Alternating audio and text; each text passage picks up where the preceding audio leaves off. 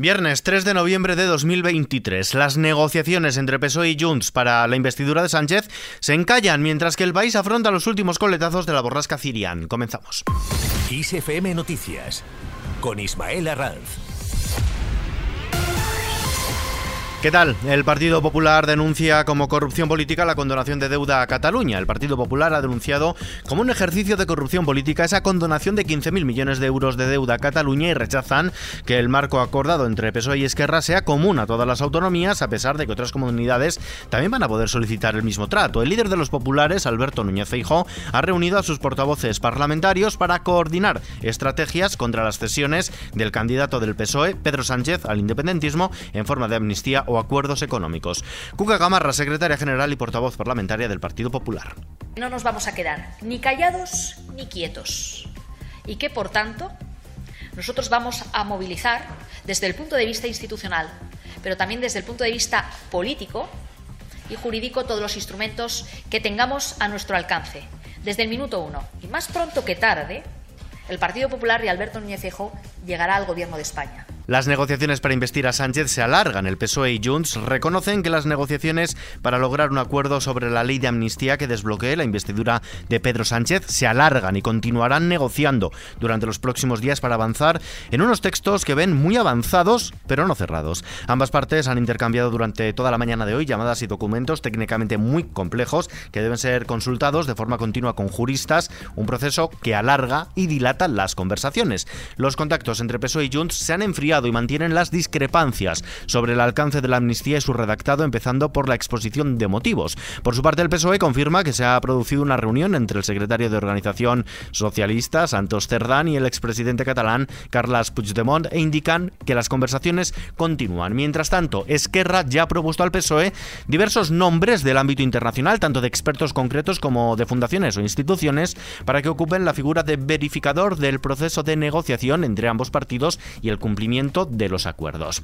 Cambiamos de asunto, dato económico de la jornada, el paro registrado en las oficinas de los servicios públicos de empleo subió en 36.936 personas en octubre en relación al mes anterior, es un 1,3% más lastrado sobre todo por el sector servicios que concentró buena parte del incremento del desempleo debido al fin de la temporada turística. Con la subida de octubre se acumulan ya tres meses consecutivos de ascensos en el desempleo. La vicepresidenta primera del Gobierno en funciones y ministra de Asuntos Económicos, Nadia Calviño, valora estos datos. La afiliación ha aumentado en línea con lo observado en, el mes de octubre en, los periodos anteriores a la pandemia, en el periodo 2015 a 2019. El paro registrado se sitúa en 2.700.000 personas. Estos son 155.500 menos que hace un año, con una caída muy significativa del 5,3% del paro registrado en este periodo y eh, el sector privado sigue creando empleo a buen ritmo. La temporalidad sigue alineada con la media de la Unión Europea, está aumentando el empleo indefinido a tiempo completo y los jóvenes y las mujeres son los que se están viendo más particularmente beneficiados por esta fuerte creación de empleo.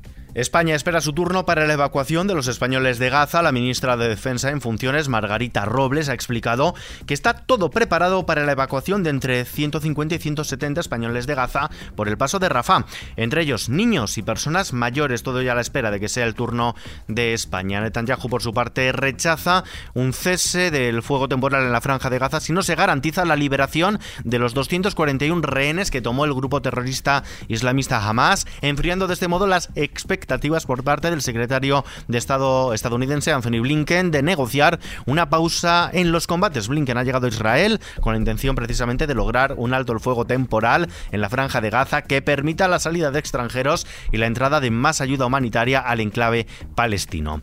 De vuelta a casa, Miñones aboga por romper la brecha de género para una salud equitativa. El ministro de Sanidad en funciones, José Miñones, ha destacado la necesidad de acabar con la discriminación existente, ya que, por ejemplo, las mujeres sufren más enfermedades cardiovasculares que los hombres, pero la sociedad suele pensar que es algo más común entre los varones. Si queremos pues precisamente seguir eh, apostando por esa salud y una salud equitativa, pues tendremos que romper también con esa brecha de género que existe. Eh, nosotros, como conocéis, en el Ministerio de Sanidad, a través del Observatorio de Salud de las Mujeres, precisamente también trabajamos en esa misma línea con acciones, con programas, en donde vamos buscando, bueno, pues eh, disminuir esa discriminación que existe, que sigue existiendo, y también, pues, concienciar.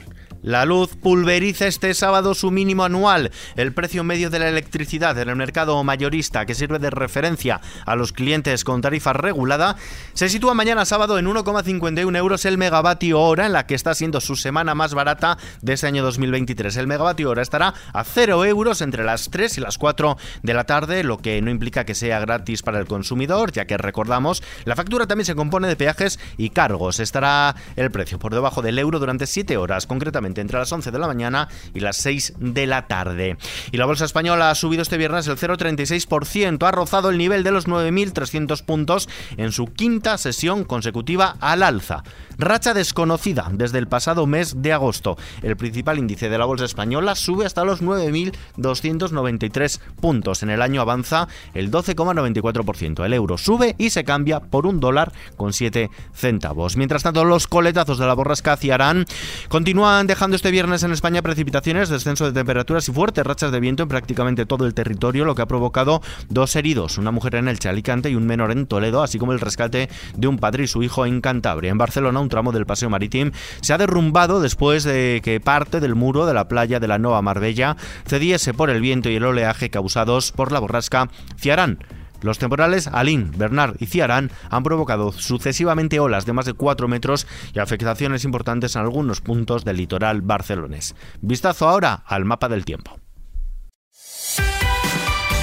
La borrasca Ciarán dará mañana sábado el relevo a la borrasca Domingos y las fuertes rachas de viento que han causado la muerte de una mujer en España, además de numerosos daños materiales, continuarán marcando el fin de semana en España, por lo que se pide extremar la precaución. A partir del domingo la situación irá ya mejorando y a comienzos de la semana que viene habrá un predominio del tiempo anticiclónico con vientos más suaves y lluvias que quedarán acotadas al norte. Con la bajada de las temperaturas continuará nevando en las montañas del norte, lo hará de forma más copiosa en el Pirineo Navarro y Aragonés, donde podrían acumularse más de 10 centímetros de nieve en 24 horas a partir de unos 1.200 metros de altitud. Y terminamos.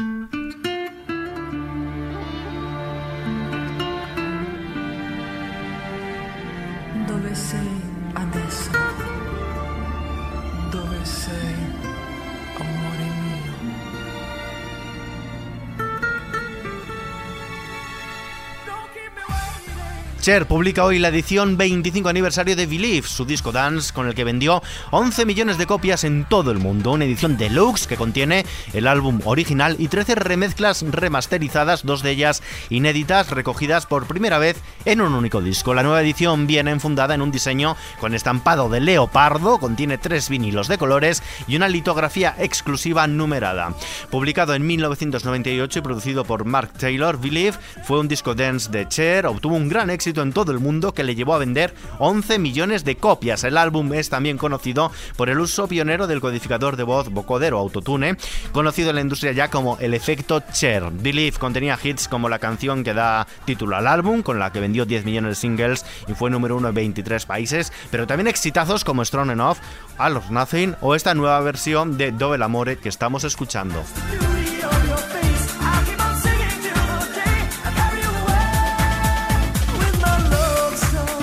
La canción se puede escuchar al completo en nuestra web xfm.es y con ella nos despedimos por hoy, aunque la información, como siempre, actualizada cada hora en los boletines de XFM y ampliada con los audios del día en nuestro podcast XFM Noticias. JL García en la realización, un saludo de Ismael Arranz, buen fin de semana y hasta la próxima.